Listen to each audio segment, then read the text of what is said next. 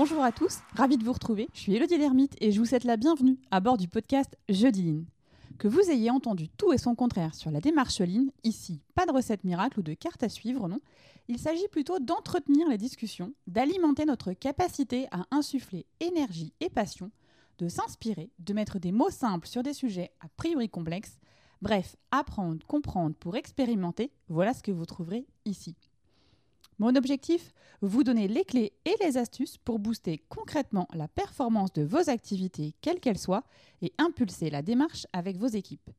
Jeudi Lean, c'est entrer dans l'univers de ceux qui innovent au quotidien en partageant avec eux, attraper leur essentiel, faire un pas de côté pour nourrir son propre voyage.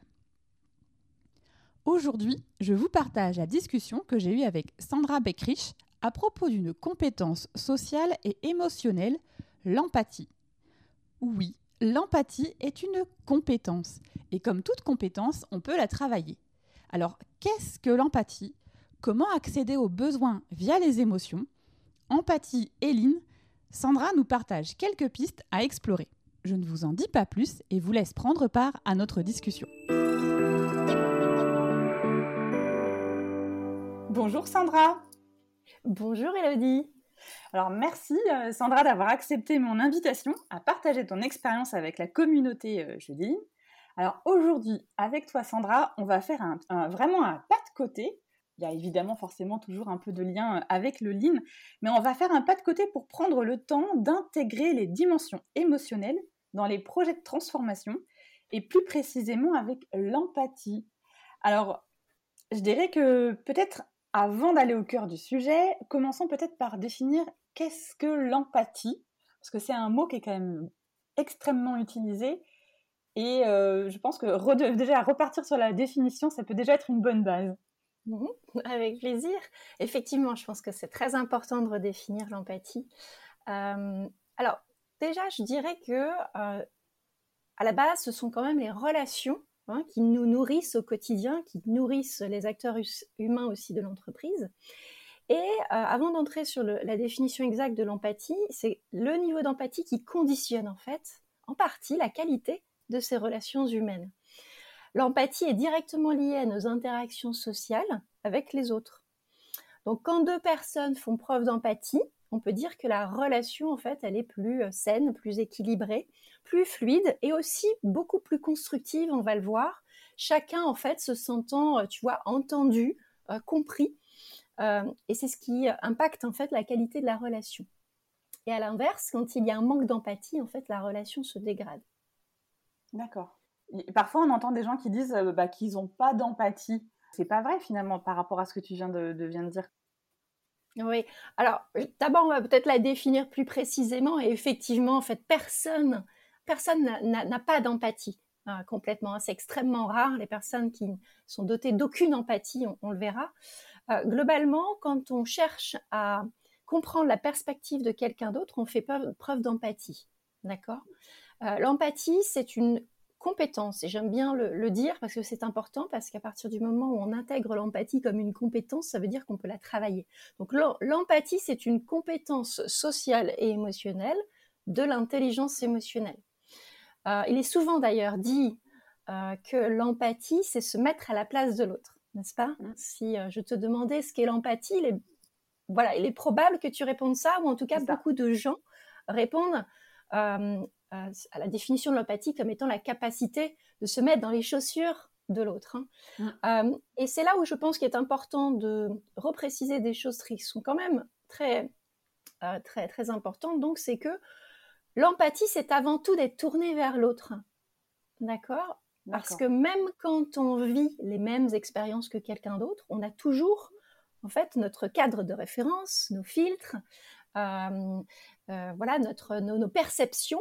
Euh, d'ailleurs, si on dit, si par exemple on échange avec quelqu'un qu'on ne connaît pas bien et qu'il nous parle de son ressenti par rapport à une expérience qu'il est en train de vivre, et qu'on lui dit oui oui je te comprends je comprends ce que tu me dis il est fort probable que la personne va vous répondre non non mais attends tu peux pas comprendre. Hein, tu peux pas comprendre. D'autant plus si on ne la connaît pas bien. En fait, avoir vécu euh, ou vivre même une même expérience que quelqu'un d'autre ne va pas prédire l'empathie hein, et ne garantit pas l'empathie. Donc pour moi, une définition plus juste de l'empathie, c'est plutôt la capacité à imaginer l'autre dans sa situation. Ce n'est pas se mettre à la place de l'autre, parce qu'on est tous différents, mais c'est plutôt imaginer l'autre. Ça veut dire quoi? Ça veut dire qu'en fait, en termes de posture, en termes même de, euh, comment dire, de pensée, on va être absolument neutre. C'est-à-dire qu'on ne va pas se projeter dans l'expérience de l'autre, on va plutôt essayer de tout faire pour comprendre l'autre avec ses propres filtres, sa propre expérience, son propre cadre. Et c'est, je pense, quelque chose d'extrêmement important en termes de posture et d'attitude. Euh, pour, pour, résumer une, une, définition que moi je donne sur l'empathie, c'est cette capacité en fait à identifier, à reconnaître, à décoder, à comprendre les émotions des autres, euh, leurs intentions, leurs pensées même et leurs besoins, mais sans s'identifier à eux, sans s'identifier en fait à l'autre. Ce qui veut dire que cette notion d'imaginer ce que l'autre peut ressentir, euh, la question là, j'ai envie de te poser là tout de suite. Il faut quand même avoir un petit bout de relation avec euh, la personne. Enfin, alors quand je dis petit bout de relation, euh, c'est peut-être au moins connaître son nom, son prénom, d'où il vient. Enfin, un petit peu quand même. Absolument. En fait, absolument. Dans dans la pratique de l'empathie, en fait, il y a l'écoute. C'est une, attitude importante, on en parlera peut-être aussi, et il y a s'intéresser sincèrement à l'autre en fait. Hein. On ne peut pas réellement faire preuve d'empathie envers les autres si on n'est pas intéressé à, comprendre l'autre, à, le voir en fait comme une personne euh, à part entière avec ses qualités, euh, ses expériences, avec son parcours, avec ce qui conduit l'autre en fait à réagir comme il réagit. D'ailleurs, c'est ce qui différencie euh, souvent l'empathie de la sympathie, parce que quand on, on veut définir l'empathie, ben, on va regarder ce que n'est pas l'empathie aussi. Et parfois, on confond l'empathie avec la sympathie. Hein, notamment en entreprise, hein, l'empathie est souvent euh, confondue avec la sympathie ou être empathique avec les autres, c'est être sympa globalement avec les autres, ce qui est absolument pas le cas en fait, hein. parce que euh, la différence, c'est que la sympathie, Certes, il y a la volonté de créer une proximité. Hein. Quand on est sympa avec l'autre, on va dire des choses, on va faire des choses pour, dans l'intention en tout cas, de l'aider ou au moins de créer une certaine proximité. Mais quand on, fait preuve de, sympathie, en fait, c'est comme si on se mettait face à la personne, mais que l'on allait évaluer ou juger uniquement ce que l'on voit. C'est-à-dire que la sympathie ne va pas s'intéresser euh, aux étapes qui ont amené la personne là où où elle est. En fait, on ne s'occupe finalement que de ce qui est là tout de suite, ce qui ressort à l'instant T. Et les travers, eh ben, ça va être que l'on va passer tout, tout, ce qui, tout ce que l'on voit, tout ce que l'on observe au travers de nos propres filtres.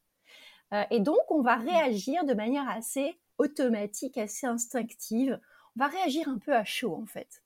Et donc, les travers de la sympathie, eh ben, c'est vouloir tout de suite conseiller, tout de suite vouloir trouver une solution pour l'autre, peut-être dédramatiser, dire à quelqu'un qui nous partage son angoisse ou sa, ou sa déception sur quelque chose qui nous semble à nous mineur, par exemple, eh ben, c'est cette tendance à dire attends, c'est pas si grave que ça, tu vas t'en sortir. Euh, moi, j'ai vécu ça euh, et je m'en suis sortie comme ça. Vouloir expliquer, tout de suite vouloir rassurer, en fait. Euh, et ça, on sait aujourd'hui, toutes les études le montrent sur la communication, que euh, en fait, c'est une attitude qui ne va pas aider vraiment l'autre à ce moment-là.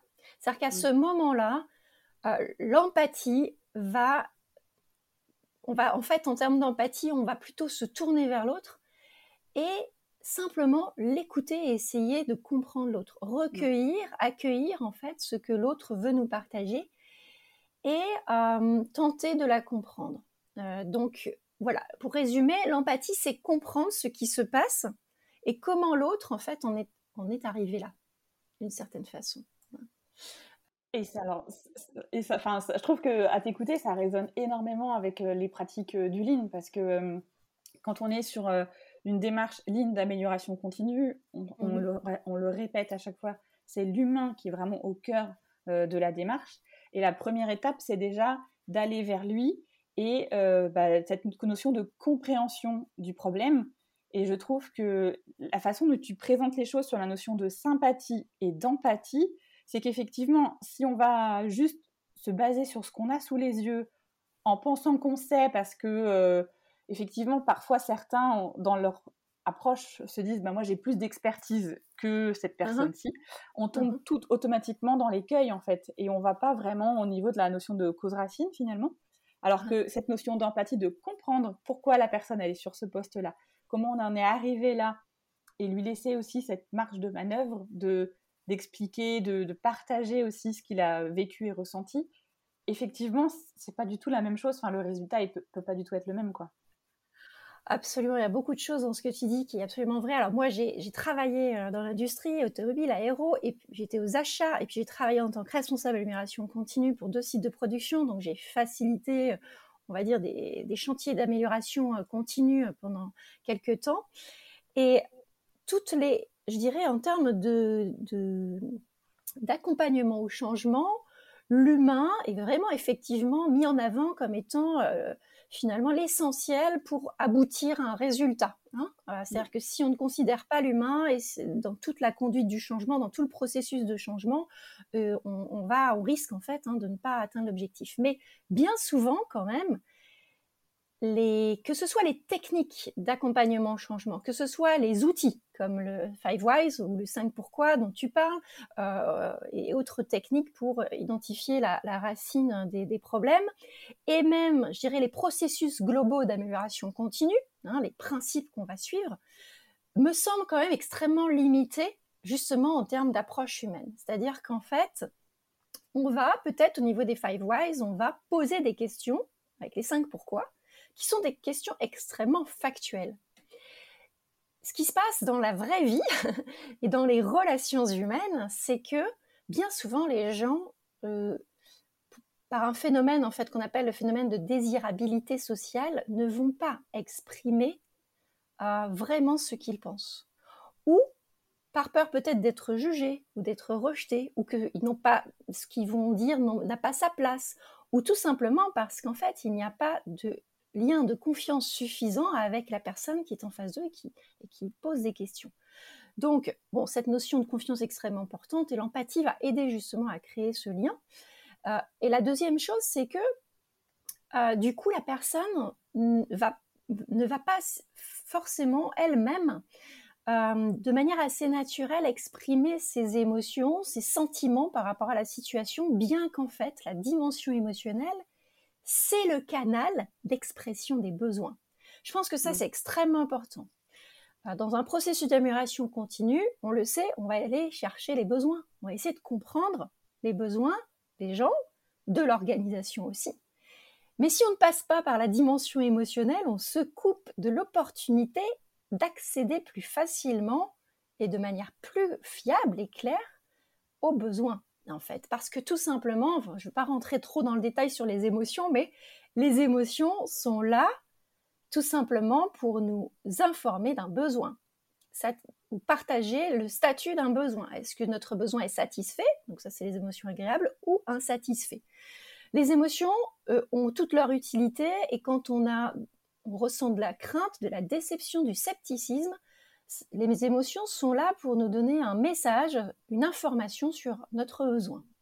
Donc, les gens, on le sait bien, quand on, quand on, on évoque le simple fait que l'on envisage de travailler sur un sujet de changement, en général, ça évoque des émotions tout de suite. Hein. On va avoir euh, des personnes qui vont être touchées, donc que ce soit de l'enthousiasme, hein, les personnes qui sont très motivées par le changement, mais aussi ça peut être de la peur, du scepticisme et d'autres sentiments.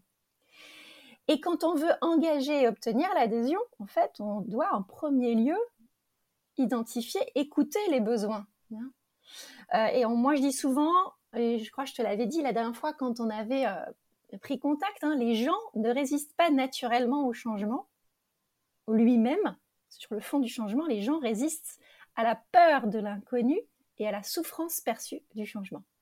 Donc, en fait, ce qui va se passer, c'est que assez naturellement, de manière un peu, un peu trop rapide, on va interpréter la résistance d'une personne au changement comme étant vraiment que la personne n'est pas d'accord avec le changement, ce qui est complètement différent. La personne n'est pas en train de dire, quand elle résiste, qu'elle n'est pas d'accord sur le changement de fond, elle est en train juste d'exprimer euh, des obstacles, des craintes, du scepticisme par rapport au changement lui-même, que le changement va, lui procurer en fait. Hein. Donc, si on commence par écouter les émotions, on va écouter les, les, résistances. Si on veut anticiper les résistances, on va faire preuve d'empathie pour imaginer, en allant au contact des gens, quels pourraient être leurs sentiments, leurs ressentis par rapport au changement. Et c'est par ce biais-là, en fait, par ce canal euh, des émotions que l'on va, en fait, tout simplement pouvoir vraiment créer, euh, je dirais, au travers d'une attitude empathique, l'espace d'échange, la relation de confiance qui va permettre à l'autre de se sentir plus euh, libre d'exprimer ses sentiments, ses émotions et donc ses besoins. Et donc ça s'apprend, c'est-à-dire que si quelqu'un nous partage son scepticisme sur un changement, eh bien, il est important de comprendre ce qu'est l'émotion de ce scepticisme, quel est le besoin qu'il y a derrière, pour pouvoir communiquer de manière efficace derrière, de manière empathique avec la personne. Voilà. Mmh. Moi, je pense aujourd'hui, déjà sur cette première étape d'écoute, c'est que euh, souvent dans la conduite du changement, l'écoute n'est pas assez présente. Euh, elle l'est parfois quand, euh, tu sais, on invite une, équipe à, dans un workshop, à se positionner sur la courbe du changement. Tu vois? Ou, alors, des fois aussi, on, pose aussi la question, ben, qu'est-ce que vous vous ressentez de un peu cette notion un peu des fois de vider son sac? C'est oui. le moment. Oui, il faut le faire. mais c'est souvent qu'un moment. Enfin, voilà, c'est ça. C'est-à-dire qu'il y a le moment où on va saisir notre position sur la courbe du changement. D'ailleurs, la courbe du changement, elle est très très bien, mais elle ne va pas refléter toutes les émotions. On est d'accord. D'ailleurs, c'est peut-être pas complètement l'intention de la courbe du changement. C'est surtout de savoir où la personne en est dans sa, dans sa, voilà, sa, est-ce qu'elle est prête finalement au changement ou est-ce qu'elle ne l'est pas et comment on va l'accompagner. Mais on est mais on, ne laisse pas la possibilité à la personne d'exprimer le fait qu'elle est déçue ou qu'elle est, ou qu'elle est euh, mécontente, ou qu'elle est frustrée, ou qu'elle est agacée. Non. Donc, euh, effectivement, on peut avoir peut-être un moment, on va dire, voilà, videz votre sac, dites-nous ce qui va, ce qui ne va pas, ce que vous ressentez. Euh, moi, je pense qu'elle est quand même pas assez présente dans le sens où l'écoute, c'est une posture que doivent incarner tous les acteurs du changement, qu'ils soient directs ou indirects au changement, tout au long des interactions humaines, pendant tout le long du processus. Euh, donc, pourquoi? Parce qu'en fait, cette écoute empathique va permettre de créer en fait ce lien. En fait, ce lien qui est quand même un lien émotionnel, tu vois, cet espace de confiance dans lequel les personnes vont se sentir entendues et comprises. Et c'est presque le seul objectif de l'empathie, c'est euh, que les personnes soient dans une sécurité psychologique, donc qu'elles se sentent entendues et comprises, et que ça permet de libérer, en fait, comme on dit, la parole, mais mm. encore une fois, c'est libérer la parole, mais c'est pas juste pour vider son sac à l'instant T, c'est libérer la parole tout en maîtrisant la gestion émotionnelle en fait. Je reviens sur ce que tu as dit euh, tout à l'heure là mm-hmm. sur la notion par exemple des cinq pourquoi et quand on est dans cette démarche là que effectivement on, peut effectivement être plutôt sympathique que empathique. La question qui me venait à l'esprit c'était euh, est-ce que par exemple hum, le nombre de personnes avec lesquelles on va interagir est important? Parce que parfois, quand on va faire une démarche de résolution de problème, on peut avoir 5 euh, voire 6 personnes qui vont. On va tous se respecter, on va pas se couper la parole ou des choses comme ça. Mais par contre, est-ce que c'est trop pour avoir cette notion de relation empathique ou est-ce qu'il faut plutôt être dans un ou deux? Enfin, comment dire euh, oui. Je ne sais pas si j'exprime correctement la question, mais c'est est-ce que finalement, quand on essaie d'être vraiment beaucoup plus empathique, est-ce qu'il mmh. faut commencer par être avec une ou deux personnes, puis après on peut monter quand on a vraiment euh, ça en nous entre guillemets, ou est-ce que euh, finalement c'est n'importe quel chiffre de personnes qui peut être devant nous? Pour, moi, en fait, euh, les deux sont, sont nécessaires et on a souvent quand même tendance à, être dans des groupes un peu trop importants en termes de nombre. Donc, pour, moi, la, la réponse, c'est qu'il faut multiplier et augmenter les rencontres plus individuelles parce qu'en fait, c'est la relation. Donc, euh, C'est-à-dire que il va être difficile pour une personne qui n'exprime pas naturellement ses, émotions ou ses idées ou ses pensées, qui a peut-être des craintes, des peurs, déjà de s'exprimer quand il y a un groupe. Ensuite, si elle n'a si elle n'a pas, si elle n'a pas créé, ou en tout cas si elle n'entretient pas de relation de proximité hein, euh, mm. avec euh, les personnes ou la personne avec qui elle parle. Donc ça peut être du one-to-one, mais quand on est en one-to-one, ça ne suffit pas. Il faut être en one-to-one, mais il faut aussi, euh, en fait, créer en fait cette, cette bienveillance, hein, ce, contexte d'accueil, avant que vraiment la personne ne commence à, s'autoriser, à se permettre de s'exprimer ça veut dire aussi que la personne qui, euh, est en face, euh, elle doit travailler son intelligence émotionnelle. Parce que si elle n'a pas une intelligence émotionnelle suffisamment développée, elle va être en incapacité à gérer l'inconfort. Ça veut dire qu'en fait, il faut être prêt à recevoir des choses qui sont pas agréables. Je parle pas d'agressivité ou de comportement euh, agressif, hein, mais je parle de choses qui sont pas confortables. Ça veut dire que la personne, en fait, si elle, va, elle doit exprimer si elle ressent un scepticisme profond, si elle ressent une déception, si elle ressent des frustrations, elle va, à ce moment-là, si elle a en confiance, elle va les exprimer. Bon, on va faire ressortir un peu euh, ce qui était un peu caché euh, jusqu'à présent, on va exprimer les non-dits. Donc la personne qui est en face, elle doit être en capacité à accueillir en fait ces émotions-là et ne pas être sur la défensive, d'accord? Euh, Donc voir qu'en fait la personne ressent de la colère, euh, se dire en fait c'est bien, la personne est en train d'exprimer réellement ce qui est important pour elle. Elle est en train de dire et de me dire quel est son besoin. Hmm. Elle est pas, elle est juste pas en colère en fait. Si peut-être qu'elle est en colère, mais elle est en colère pour une bonne raison. Donc Bien sûr, il y a des limites à tout. Il ne faut pas confondre expression émotionnelle et euh, comportement inapproprié. C'est pour ça que l'intelligence émotionnelle est clé.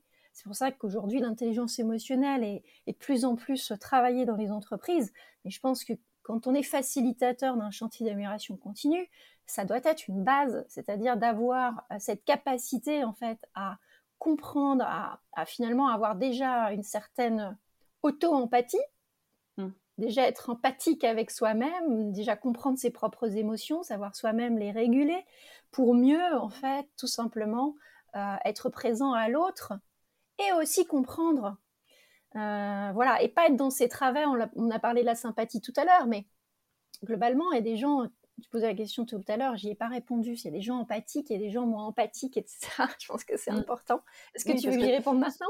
Oui, oui, parce que c'est vrai que parfois on entend ça, on entend, enfin les gens, enfin moi quand on me dit ça, on me dit ah oui, moi tu sais, je suis pas très empathique. Donc en fait entre guillemets, ça le met sur une posture de bah moi j'y suis pas, donc, ben voilà.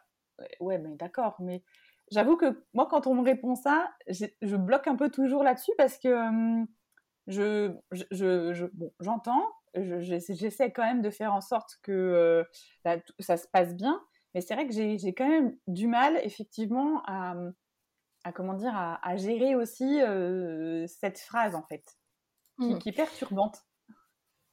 En fait, alors déjà, les personnes qui font généralement référence à leur euh, empathie, c'est-à-dire en tout cas qui se disent empathiques ou hyper empathiques, elles font référence en fait à leur sensibilité émotionnelle.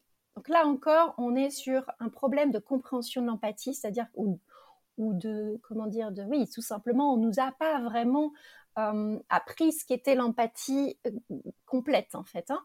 Et l'empathie, ça n'est pas que l'empathie affective ou l'empathie émotionnelle, c'est aussi l'empathie cognitive. Et donc les personnes qui se disent empathiques ou hyper empathiques, souvent, elles font référence à leur sensibilité émotionnelle, c'est-à-dire cette capacité qu'elles ont à capter les signaux émotionnels, à comment se sent euh, l'autre. Et bien d'ailleurs, souvent, moi je les rencontre souvent, elles se sentent eux-mêmes, euh, elles-mêmes, euh, parfois submergées en fait par les émotions des autres. Ça peut conduire à d'autres effets, c'est-à-dire qu'il peut y avoir justement un phénomène de, volonté de protection. Donc je n'en peux plus en fait, je, suis une éponge en fait vis-à-vis des émotions des autres, donc je, je me protège et donc je me coupe in fine des émotions des autres. Et j'en viens du coup aux personnes qui se disent non empathiques.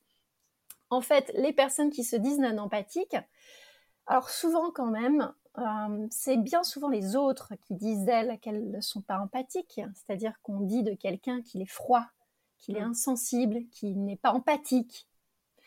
Et en fait, euh, tout simplement, c'est euh, un degré de connexion aux émotions.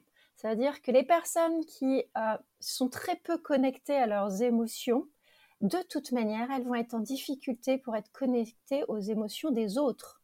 Donc, leur, je dirais, axe de travail, c'est de se reconnecter à leurs propres émotions. Et donc, elles ne sont pas déconnectées complètement de leurs émotions. C'est impossible. On est tous euh, êtres humains, donc on, ressent tous des émotions. Simplement, leur, euh, expérience de vie, leur éducation émotionnelle euh, ont fait qu'elles ont eu le besoin de se couper un peu des émotions.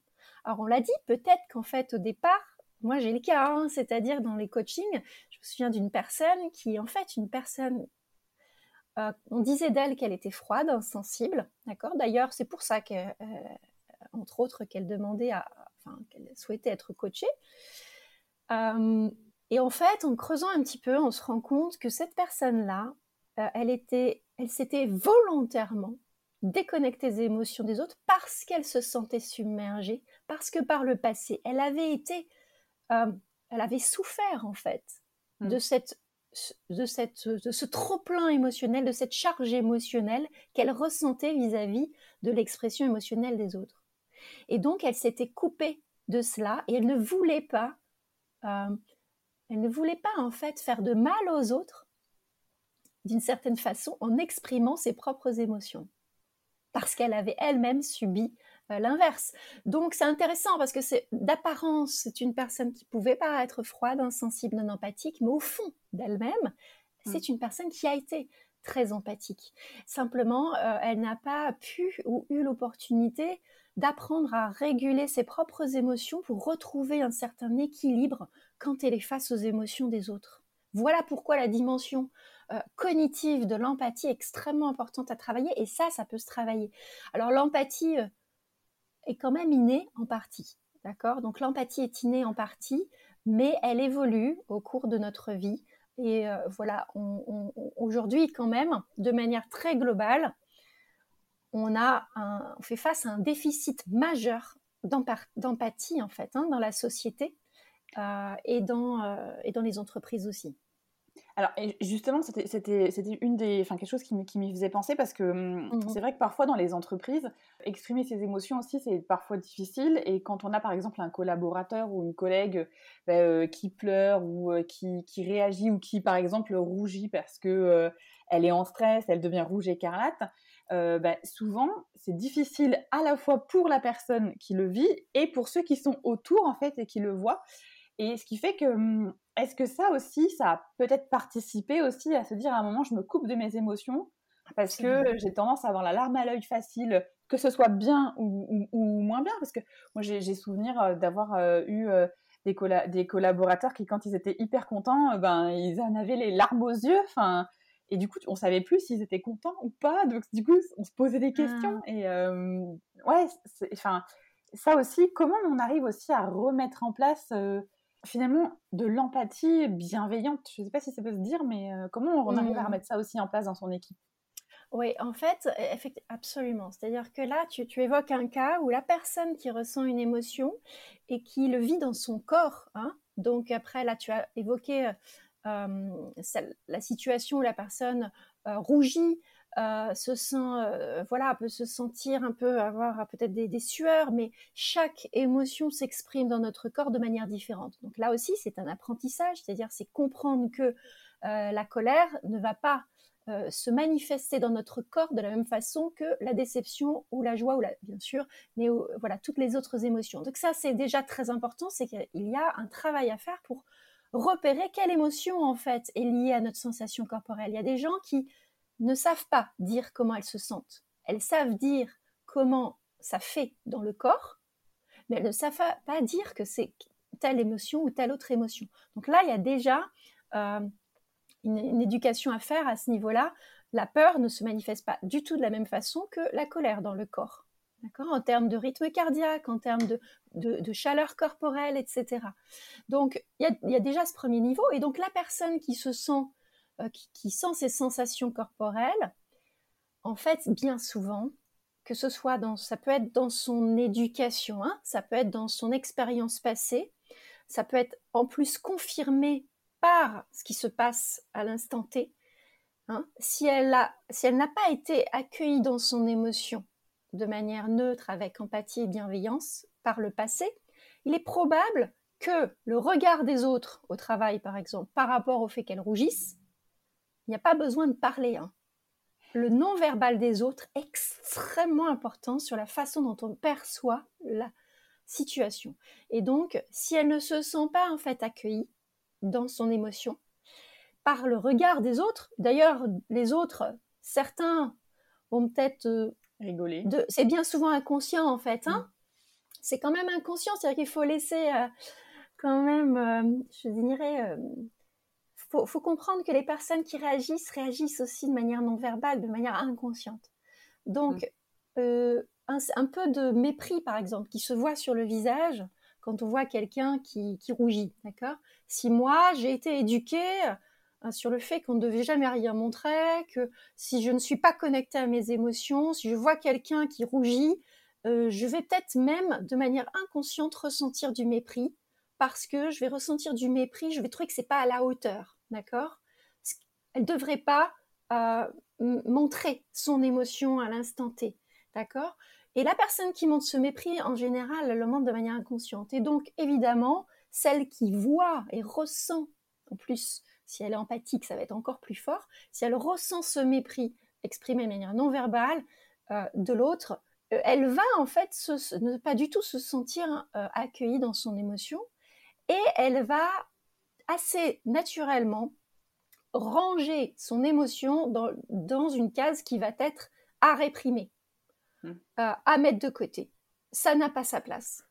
Dans cette réunion, ça n'a pas sa place. D'accord? Je ne suis pas reconnue. Euh, elle va pas forcément le comprendre, mais c'est assez naturel. Donc en fait, le travail, il est à faire aussi par rapport à, la façon dont on, on, accueille en fait les émotions des autres. Avoir un autre regard, mais c'est pas évident parce que ça nous renvoie à nous-mêmes toujours. Voilà, si je mm. vois quelqu'un qui euh, voilà, je vais peut-être réagir différemment si je vois quelqu'un qui rougit et que moi, naturellement, je, rougis aussi facilement euh, d'une situation. Euh, je vais me sentir peut-être mal à l'aise parce qu'en fait, ça va me renvoyer à moi-même. D'accord? Donc voilà, en fait, il y a tout un travail à faire qui est de, de savoir faire preuve d'auto-empathie et d'empathie envers les autres. On peut, on peut entrer un peu plus dans le détail, mais est-ce que j'ai répondu à ta question? Parce que j'ai un petit doute. Alors, et du coup, j'avais une autre question parce que tout à l'heure, tu, tu, disais que hum, la peur, en termes de, de, ressenti au niveau du corps, c'est pas la même chose que la colère, par exemple. Mmh est-ce que mmh qu'il y a des ouvrages, des choses, des exercices qu'on peut faire qui nous permettraient, par mmh. exemple, de se dire ben ça, c'est l'expression de la peur, euh, ça va être euh, ben, ce que tu disais, l'augmentation du rythme cardiaque, euh, avoir peut-être un frisson. Oui, comment on peut le savoir Enfin, parce que après, je me dis, là, on est tous adultes parce que ceux qui écoutent le podcast sont quand même tous adultes dans l'entreprise. Mais je me dis, on peut être aussi adulte avec des enfants qui ont 5 ou 6 ans et comment eux qui sont au tout début de leur vie, on ne sait pas au début que ça c'est de la peur et ça c'est de la colère. Et, je pense que peut-être aussi, il y a peut-être ce, enfin, mettre les bons mots sur les, bonnes émotions, je pense que ça doit aider aussi. Comment on peut savoir Absolument. ça euh, Ce dont tu parles, en fait, c'est ce qu'on appelle la conscience de soi émotionnelle. D'accord. D'accord? C'est une compétence de l'intelligence émotionnelle qui est indispensable et qui est, je dirais, dans les premières compétences à travailler, en fait, hein, si on veut faire preuve d'intelligence émotionnelle de manière globale. C'est, euh, elle entre dans, dans l'échelle de la perception de soi. Et donc la conscience de soi émotionnelle euh, se développe absolument et ça se travaille en fait. Il y a différents niveaux déjà de conscience de soi émotionnelle. Le premier niveau va être justement sur ce niveau de percevoir les sensations corporelles, ce qu'on appelle les marqueurs somatiques qui sont associés à l'émotion.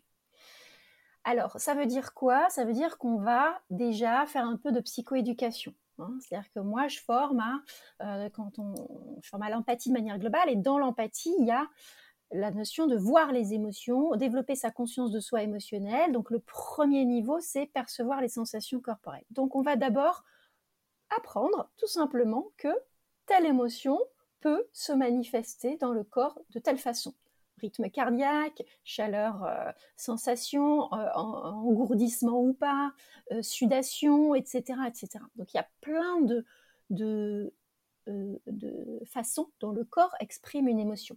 Et donc, eh bien, il va falloir se poser, c'est-à-dire que quand on ressent une émotion, je dirais que pour pouvoir faire appel à sa conscience, pour pouvoir euh, réfléchir à ce qu'on est en train de ressentir, il va falloir d'abord réguler l'émotion. Donc il est nécessaire quand même de euh, réguler l'émotion, de respirer, de calmer en fait l'amygdale. Hein. On a dans notre système limbique deux amygdales euh, qui sont très activées plus on ressent une émotion de manière intense. Donc il va falloir calmer l'amygdale parce qu'en fait, quand l'amygdale est extrêmement activée, euh, cela euh, empêche notre cortex préfrontal, notre niveau de conscience, euh, d'être vraiment capable d'agir. Même si aujourd'hui, on sait que beaucoup de zones du cerveau sont impliquées dans la régulation émotionnelle. Je ne vais pas rentrer trop dans le détail sur ça, mais globalement, en fait, on va réguler son émotion. Et là, il va falloir noter pour soi qu'est-ce que je ressens, où alors, on le fait soi-même en autonomie, mais on le fait aussi dans, euh, ça peut être dans les séances de, coaching, ça peut être dans des, en fait, dans des euh, situations où on va soit à l'instant T, soit se remémorer l'épisode émotionnel. Il ne faut pas que ça soit trop tard après l'épisode émotionnel. Mhm. Admettons que je ressente une émotion en réunion. Je respire, mais je me, voilà, j'arrive pas trop à dire ce que j'ai ressenti. J'ai noté peut-être un peu de sudation, je ne sais pas. Eh bien, après coup, après la réunion, c'est se poser un instant, juste pour noter, fermer les yeux et ressentir. Et se dire, où c'est? Qu'est-ce qui se passe? Qu'est-ce que je ressens? Picotement, euh, peut-être un peu de douleur, où ça se trouve? Quel est le niveau d'intensité? Etc. Donc en fait, on va travailler à noter ce que l'on ressent. Et plus on va noter ce que l'on ressent, plus on va en fait très bien derrière pouvoir faire le lien avec l'émotion. Donc le premier niveau de conscience émotionnelle, c'est percevoir ces sensations corporelles. Aussi, le deuxième niveau, c'est d'être capable de repérer euh, notre tendance à l'action, c'est-à-dire comment, qu'est-ce qu'on a eu envie de faire à ce moment-là? Comment on a eu envie de réagir? Ça peut être c'est bien souvent le cas de la colère. C'est-à-dire que je ressens la colère, j'ai eu envie mmh. de... mettre, de taper mon poing sur la table, par exemple. Hein mmh. euh, j'ai envie de, de, sortir de, de réunion, de, de, jeter mon cahier, etc. Donc, qu'est-ce que j'ai eu envie de faire à ce moment-là? Quelle a été ma tendance à l'action? Ces deux éléments vont nous permettre d'identifier clairement l'émotion. Ça, c'est le, troisième niveau, c'est identifier l'émotion et la nommer. Et là, on va travailler sur ce qu'on appelle la granularité émotionnelle, c'est-à-dire dans la, donc chaque famille d'émotions primaires, par exemple, la peur, c'est une émotion primaire. C'est une famille, en fait, émotionnelle. Mais dans la peur, on a différents degrés de peur. On peut être légèrement inquiet, comme on peut être terrifié. D'accord? Mm. Donc, cette échelle d'intensité de la peur, on va, en fait, euh, tout simplement travailler son vocabulaire émotionnel pour trouver le mot juste qui correspond à l'émotion qu'on a ressentie. Et ça, euh, c'est quelque chose que l'on va faire de manière extrêmement récurrente, en fait, euh, pour pouvoir un peu tenir ce qu'on va appeler son, son, son, carnet des émotions, ou on peut l'appeler autrement, mais dans tous les cas, en fait, c'est de le faire de manière très récurrente au minimum, je dirais une ou deux fois par jour. je dirais au minimum, c'est se poser le soir, avant qu'il soit trop tard d'ailleurs, avant vraiment le moment où on se couche. Je vais expliquer pourquoi. Pour euh, se poser et se dire euh, quelles sont les émotions que j'ai ressenties aujourd'hui dans ma journée? Est-ce que c'était des émotions agréables? Est-ce que c'était des émotions désagréables? Euh, Quelle a été la proportion? D'émotions agréables par rapport aux émotions désagréables Il y a des journées, en fait, on a ressenti à 90% que des émotions désagréables. D'accord? Mm. Ça peut arriver. Euh, et euh, se poser pour faire un peu l'état des lieux de ce que j'appelle moi le compte en banque émotionnel, en fait, pour voir si son compte en banque émotionnel il est créditeur ou il est débiteur. Est-ce que aujourd'hui mon compte en banque émotionnel est plutôt créditeur ou est-ce qu'il est plutôt débiteur? Et il est débiteur quand on vit des émotions désagréables euh, au, même, au même nombre, je dirais, que les émotions agréables. Pourquoi? Parce que les émotions désagréables euh, il est plus difficile de compenser une émotion désagréable et donc il va falloir plus d'émotions agréables pour pouvoir compenser une émotion désagréable. Donc faire cet état des lieux en notant les émotions qu'on a ressenties, notant, alors si c'est pas possible parce qu'on ne sait pas dire comment on s'est senti, eh bien c'est noter les sensations corporelles et faire tout le parcours dont on a parlé pour ensuite pouvoir euh, décider, évidemment ça c'est encore autre chose, c'est décider d'action pour pouvoir rééquilibrer son compte émotionnel avant d'aller s'endormir. Je vais agir pour créditer mon compte en banque émotionnel. Qu'est-ce que je peux faire comme action qui, je sais, euh, vont me générer de l'agréabilité D'accord? Quelque mm. chose d'agréable. Ça peut être prendre un livre qu'on aime bien, euh, ça peut être appeler un ami, ça peut être se dire allez, je joue un peu avec mon enfant, euh, ça peut être je travaille sur ça parce que ça, c'est un sujet qui m'intéresse. En tout cas, je décide d'actions et je mets en œuvre des actions qui vont me créditer mon compte en banque émotionnel. L'objectif étant d'être un équilibre tous les jours. Parce que bien souvent, on le voit, les gens attendent le week-end ou attendent les vacances en se disant je vais après coup. Sauf que malheureusement, ça ne fonctionne pas comme ça au niveau de notre corps et notre corps subit euh, mm. ces déficits au jour le jour. Et malheureusement, ensuite, on revient au corps c'est euh, le corps qui exprime euh, mm. les besoins satisfaits au travers de la santé. Donc des douleurs, des, difficultés chroniques, etc., etc. Et puis bah, après, en fait, quand on revient au tout début en fait, de notre discussion sur la notion de quand on est acteur du changement et qu'on est en déficit ben, d'énergie positive, forcément, euh, accompagner le changement, bah, on va tomber dans l'écueil de la sympathie et on va pas être dans l'empathie, on va pas être sur une écoute aussi attentive. Et ce qui fait qu'on peut passer complètement à côté, euh, enfin, pour aller vraiment, vraiment jusqu'au bout de, tout ce qu'on s'est dit tout à l'heure, on va vraiment passer à côté de notre résolution de problème, par exemple. Quoi. Absolument. Et c'est pour ça que quand on, quand on est connecté à ses émotions, quand on fait preuve d'intelligence émotionnelle, on sait comment on se sent.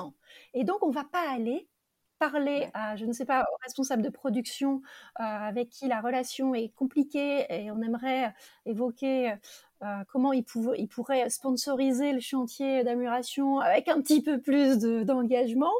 Euh, et on sait que la, la, relation est difficile. Si on se sent déjà dans un état émotionnel qui n'est pas emprunt d'énergie positive, d'équilibre, euh, si on n'est pas euh, relaxé, tendu, tout en étant enthousiaste et motivé, il ne faut pas y aller. Donc en fait, parce que ça ne va, voilà, forcément, ça ne va pas bien se passer. Parce qu'en fait, on sait que dans cette relation-là, la personne, elle va réagir d'une manière qui peut être que l'on trouve inconfortable. Et c'est là où il est important d'accueillir. Et mm. c'est OK si la personne nous montre du scepticisme, du mépris, euh, j'entends du mépris sur la chose, ça c'est encore un sujet, pas du mépris sur la personne, ça c'est très important, sur la chose. Euh, bien souvent, euh, voilà, on va être susceptible en fait, hein, quand on n'est pas dans notre état émotionnel. Ok, on risque d'être susceptible et nous-mêmes en fait basculer dans une colère. On va peut-être même s'approprier l'émotion de l'autre. Si l'autre est en colère, c'est la sienne en fait d'émotion et c'est ok. Mm. pas parce... Nous sommes en fait tous responsables de la relation qu'on entretient à nos émotions. Donc absolument, c'est-à-dire que quand on facilite euh, des ateliers, quand on, quand on échange avec les personnes, euh, c'est important de l'être. Mais aussi, on est tous humains. Donc c'est normal aussi de ne pas être dans l'état émotionnel qui convient, mais il faut savoir le repérer pour ajuster et adapter les interventions. Mmh. Tout à fait. Mmh. Eh ben, en tout cas, enfin vraiment, euh, enfin merci, enfin merci beaucoup Sandra d'avoir euh, partagé euh, toute cette, notion de dimension émotionnelle qui est vraiment importante et qui ben, peut avoir un impact bien plus fort, je pense, que on peut l'imaginer dans, dans, la façon dont on va faciliter des chantiers d'amélioration continue, en tout cas. Absolument, absolument. Et, et on l'a dit, c'est pas tant pour le plaisir d'identifier les émotions, d'identifier les résistances, etc. C'est surtout pour comprendre les besoins. Parce que derrière, on va du pouvoir identifier quels sont les besoins des gens, les vrais besoins mmh. profonds, les vraies motivations profondes, celles qui ne sont pas dites, celles qui ne sont pas exprimées et qui en fait, c'est justement ce qui n'est pas visible. Hein, on sait que dans le lean, on regarde aussi ce qui est visible, mais il y a tout le côté non, visible. Euh, on mmh. sait bien que c'est important d'aller le chercher, d'aller le trouver, d'aller l'identifier et faire preuve d'empathie euh, aide à, faciliter cela et être beaucoup plus productif et beaucoup plus rapide en fait. Hein. Mettre les mmh. choses sur la table et les adresser. Eh bien, en tout cas, bah, vraiment, merci, euh, merci beaucoup, Sandra. Alors, je terminerai avec ma dernière question, hein, qui est la question de cette, euh, de cette nouvelle saison. Alors, quel est ton dernier apprentissage? Alors, j'avoue que toi, euh, je suis hyper curieuse de savoir quel est ton dernier apprentissage. Parce que, voilà, je me dis, tu dois être, je sais pas, c'est peut-être en lien avec les émotions, justement, peut-être alors, eh bien, écoute, non, puisque mon tout, alors, j'ai réfléchi à ça parce que mon tout tout dernier apprentissage, en fait, c'est bon, date, bon, il y a des apprentissages qu'on fait tous les jours, bien sûr, mais celui qui m'a un petit peu marqué ces derniers jours, c'est tout simplement que j'ai appris en quelques minutes euh, à trouver le résultat euh, des racines carrées. En fait, euh, grâce à une méthode qui est extrêmement simple et qui est partagée par Fabien Olicard. Et pour faire simple, j'ai réalisé qu'il suffit, tu vois, de connaître sa table de multiplication des, la table de multiplication des doubles, tu sais, euh, jusqu'à 10, c'est-à-dire jusqu'à 9 x 9, 81. Il faut juste savoir ça pour trouver n'importe quel le résultat de n'importe quelle racine carrée. Et en fait, je me dis que j'aurais bien aimé euh, connaître ça plus tôt dans, mon, dans mon cursus éducatif, même au travail. Et je me demande vraiment pourquoi aujourd'hui, euh, tu vois, les professeurs n'enseignent pas ce type de méthode qui fait appel en fait aux moyens mémotechniques. Et, c'est assez incroyable de voir que euh, voilà, on complexifie bien souvent les choses, alors qu'aujourd'hui, euh, voilà, on peut, on peut avec des moyens mémotechniques rendre les choses de manière beaucoup plus plus simple. Alors, c'est peut-être pas un moyen mémotechnique, c'est peut-être pas le mot, mais en tout cas, c'est une, une, méthode extrêmement simple. Et voilà, j'étais toute contente d'apprendre ça. Je l'ai, je l'ai montré à mes enfants. Ah bah, mes enfants, ils sont pas trop encore aux racines carrées, ils ont eu du mal à comprendre cette notion. Mais euh, j'ai, voilà, j'ai sollicité toute ma famille pour leur demander de me donner un chiffre euh, et de trouver la racine carrée en moins de 30 secondes. voilà. Bah, génial.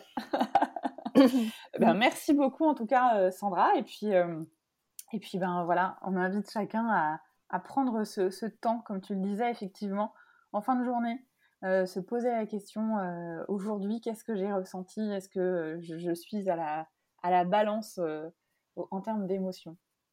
Oui. Et puis, si je, si je peux me permettre, j'invite aussi tout le monde aussi à, à, faire un peu le test. J'en ai pas trop parlé, c'est important. Euh, moi, dans l'empathie, je travaille sur le non-verbal et je pense que c'est quelque chose d'extrêmement important. Donc, j'invite tout le monde aussi à faire un test de reconnaissance des émotions sur le non-verbal euh, pour voir un peu euh, est-ce que finalement on reconnaît correctement les émotions dans le mm. langage non-verbal des autres. Et moi, je, je, fais faire ce test et j'entraîne en fait à la reconnaissance des émotions sur le non-verbal. Et ça, c'est un élément clé si on veut euh, faire preuve d'empathie, c'est de pouvoir développer cette intuition sociale, cette capacité à voir quelle émotion la personne ressent en face de nous et qu'elle ne nous exprime pas verbalement. Mm. Voilà. Euh, donc il y a beaucoup de ressources sur ce sujet euh, sur le site internet de ma société, Sapiens Coaching. Mais je vous invite vraiment à faire le test, c'est gratuit et ça donne une bonne idée. Euh, déjà de, bah, savoir si le curseur où est-ce qu'on en est. Et je l'ai fait. Et voilà. Ah, sur oui, certains trucs, euh, j'étais ok, et sur d'autres, euh, un petit peu moins en fait. Voilà, et voir quelles émotions on confond. Mmh, c'est intéressant de voir. Hein ouais, ouais, ça permet aussi ben, de aussi se, se dire tiens, il faut peut-être que je sois vigilante sur ça parce que je mets ce mot-là, enfin, je mets cette émotion-là sur ce visage-là, entre guillemets, alors que c'est pas ça. Absolument. Et absolument. Et en fait, tu vas réagir, tu vas communiquer par rapport à ce que tu as interprété. D'accord? Donc, mm. si, si on communique différemment avec quelqu'un qui a des doutes, des craintes, que quelqu'un qui s'éthique. Mais si on confond les deux, euh, voilà, on voit bien. Ben voilà. Ça transforme la communication. Tout à fait. Et ben, en tout cas, bah, vraiment, merci beaucoup, Sandra. Et merci beaucoup, Elodie. À bientôt. J'espère que cet échange vous a permis d'approcher l'empathie comme une compétence et de voir aussi comment vous pouvez l'intégrer, la développer dans vos pratiques quotidiennes. Nous avons évoqué à un moment la notion d'émotion et comment les reconnaître. Vous trouverez dans les notes de l'épisode un lien vers le site de Sandra pour passer un test. Vraiment, faites-le, c'est surprenant. Merci pour votre écoute et vos retours et questions qui nous permettent collectivement de comprendre et d'apprendre. Si vous pensez que cet épisode peut intéresser vos amis ou vos collègues, il vous suffit de cliquer sur Partager. Ça permettra à ceux qui hésitent de passer le cap en commençant par écouter le podcast. Enfin, si vous souhaitez me contacter, vous pouvez le faire via la page dédiée LinkedIn Jeudi Échanger avec vous est toujours une source d'apprentissage. On se retrouve dans 15 jours. En attendant, n'oubliez pas d'ici là d'oser dire Jeudi